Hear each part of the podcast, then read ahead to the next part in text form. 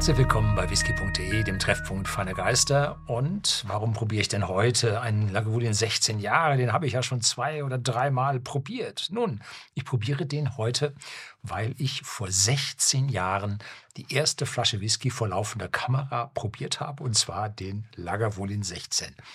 Das war ein Whisky-Video, das hat also seinesgleichen gesucht und ist legendär geworden. Und ja, es ist schon so krass, dass es einem nicht mehr peinlich ist. Ne? Das sind die Anfänge und ja, damit hat alles hier auf dem Kanal angefangen.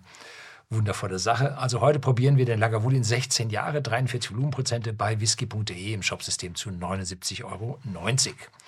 Das ist der Klassiker von Isla, der Klassiker von Lagavulin und er erschien 1989 auf dem Markt als Teil der Classic Malt of Scotland Serie und die war der Nachfolger von der Akron Cellar Collection. So hieß die und da waren Lagavulin drin. Hatte der zwölf Jahre oder acht Jahre? Ich meine, er hätte zwölf Jahre gehabt, bin mir da nicht so sicher. Könnten auch acht gewesen sein. Und da der relativ gut ankam, hat man gesagt, okay, 16 Jahre, hohes Alter. Und die Nachfrage nach diesem Lagavulin war so heftig, dass wir ja eine unglaubliche Preiserhöhungs ja, gesehen haben. Der ist mittlerweile doppelt so teuer geworden. Andere Whiskys aus dieser Classic Malt of Scotland Serie haben sich im Preis nicht verändert. Null. Sind gleich geblieben, weil einfach die, ja, die Economy of Scales so angestiegen sind. Aber Lagavulin war immer knapp es wurde also immer mehr Whisky verlangt, das Lagavulin produzieren konnte. Und früher hat man so fünf bis zehn Prozent des Lagavulin Whiskys als Single Malt verkauft. Der Rest ging in die Blended Whisky Industrie von Diageo, größten Spirituosenhersteller der Welt. Und er brauchte diesen stark rauchigen Whisky für seine Blended Whiskys, um hier diesen Kontrapunkt zu setzen. Und ja, je mehr nun als Single Malt verkauft wurde, umso mehr musste man jetzt auf die Fassqualität achten. Denn man kann nicht einfach die Whisky so abfüllen und so und dann hat man Fass drin. Das schmeckt also ganz anders. Das geht nicht. Also da hat man dann die Fassqualität massiv verbessern müssen, hat dafür dann ja weniger Fässer in die Blender geliefert und die mussten jetzt aus anderen Brennereien sehr rauchige Whiskys ja als Ersatz nehmen, sodass mehr und mehr für Lagavulin als Single Malt Whisky überblieb. Und diese Knappheit in der Versorgung hat dazu geführt, dass dieser Whisky im Preis halt stieg. Angebot und Nachfrage bestimmen den Preis. Das ist beim Malt Whisky nicht anders als bei anderen Produkten auf der Welt auch. Die Brennblasen von Lagavulin sind also richtig so zwiebelförmig oder birnenförmig, ohne Einschnürungen, ohne Reflux Bowls, die jetzt die Alkoholsäule ruhig halten würden. Nein, da brodelt es drin und das wird oben übers Neck rübergetragen in die Kondensatoren. Da kommt Aroma mit, da geht es also voll zur Sache. Und diese Intensität ist das, was die Menschen lieben. Und ja, das gibt es nicht so oft, das gibt es natürlich woanders auch, aber das in dieser Kombination an Eilers Südküste mit diesem hohen Alter ist halt selten. Ne? Und wenn man sich heutzutage umschaut, was für Whiskys mit 16, 18, 20 Jahren Alter kosten, da ist der noch einer der billigeren. Hm? Also das ist ganz schön heftig geworden und der Lagavulin hat sich da so gehalten. Wenn man die Flasche sich jetzt so anschaut, da hat sich eine Menge getan. Zu früher, als ich den Whisky das erste Mal probiert hatte, da hat nämlich die Cardbox, also diese Faltbox hier aus Pappe, hatte nämlich aus Wellpappe eine Inneneinlage damit die Flasche besonders gut geschützt war. Ja, heute weiß man, gehen sowieso nicht kaputt, wenn man die versendet, wie wir bei whisky.de, äh, kann man auch weglassen. Hat man also weggelassen. Dann gab es hier eine Bandrole, die drüber war und dann kam erst die Kapsel oben drauf, dass man sehen konnte, ist nicht wieder neu befüllt oder so Qualitätssiegel weggelassen, hat zu viel Geld gekostet. Äh, klar, wenn so eine Kapsel aufgeschrumpft ist, kriegst du nicht einfach weg. Ne? Und dann hat die noch eine spezielle Farbe. Also die jetzt wieder zu befüllen und dann da drauf, das bei dem Preis macht das keinen Sinn. Ne?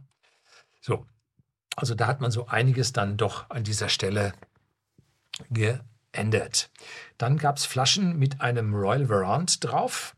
Die Zeit ist, glaube ich, auch vorbei. Ich glaube, das ist abgelaufen, dass also dieses Royal Verant jetzt nicht mehr drauf ist. Und das sind dann schon Flaschen, wo die Sammler nachgucken, auch wenn sie eine mit Bandrole haben, auch Flaschen, wo Sammler danach suchen.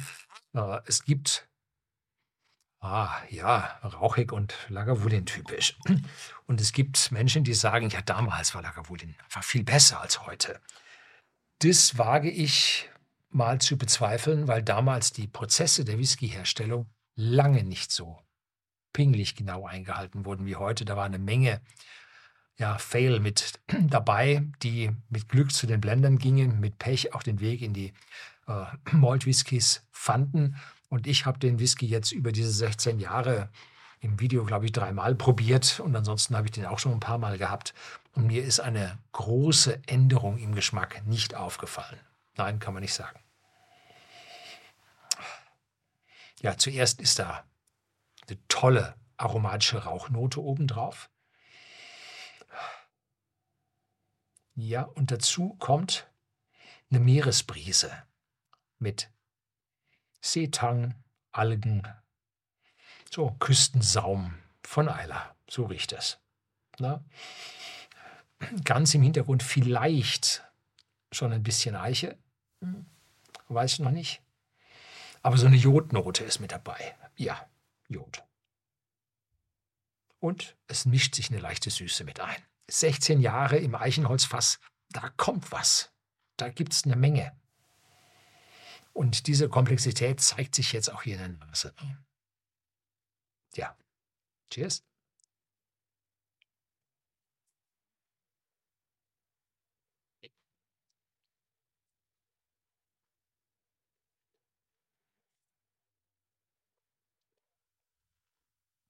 Also füllt vollkommen den Mund aus. Speichelfluss setzt ein. Eichenholzwürze am Gaumen. Da braucht man nachher keinen zweiten oder einen anderen Whisky zu probieren. Das hält sich total im Mund. Wundervoll. Und eine leichte Eichennote im Abgang, die aber nicht zur Bitterkeit neigt, sondern zu einer prickelnden, ja, vielleicht sogar ein bisschen ein Anflug von einer pfeffrigen äh, Note, die sich im Mund lange hält. Lange Abgang mit einem Anklang von einer leichten Salzigkeit. Ein bisschen diese Meeresalgen im Abgang noch da. Also voll massiv mit einem gewissen süßen Touch dabei.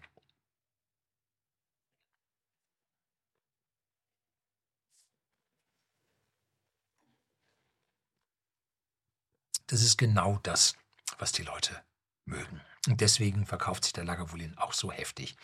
Wenn Sie nun jemand sind, der noch nicht so erfahren ist, müssen Sie etwas vorsichtig sein. Das ist schon ein Rabauke, der ist schon ziemlich heftig. Auch wenn er 16 Jahre alt ist, gut gereift und weicher, damit wird heftig und rauchig ist er trotzdem. Ne? Passen Sie also auf. Einfach sagen, dass jetzt ein milder Maltwhisky würde die Sache nicht treffen. Ne? Passen Sie auf an dieser Stelle. Wer aber einen vollen, massiven, Whisky mit Antritt und Rauchigkeit haben will, der ist hier an der Stelle genau der richtige. Und auch wenn man jetzt sagt, der Whisky hat sich über die Jahre und Jahrzehnte verändert, dann stellen sich die Frage, ob sich Ihre Geschmacksknospen über die vergangenen Jahre und Jahrzehnte nicht auch verändert haben. Hm? Denn sie lernen ja dazu. Und was früher hier der einzige supermassive, intensive Whisky war, den es gab, der hat heute ja Geschwister bekommen, ne? Halbbrüder, Halbschwestern von anderen Brennereien, die aber versuchen hier das Charakterprofil nachzuempfinden, weil einfach das so stark geliebt wird. Aber das ist das Original, das ist heftig, das ist nicht erreicht. Ganz toll. Das soll es heute gewesen sein. Herzlichen Dank fürs Zuschauen.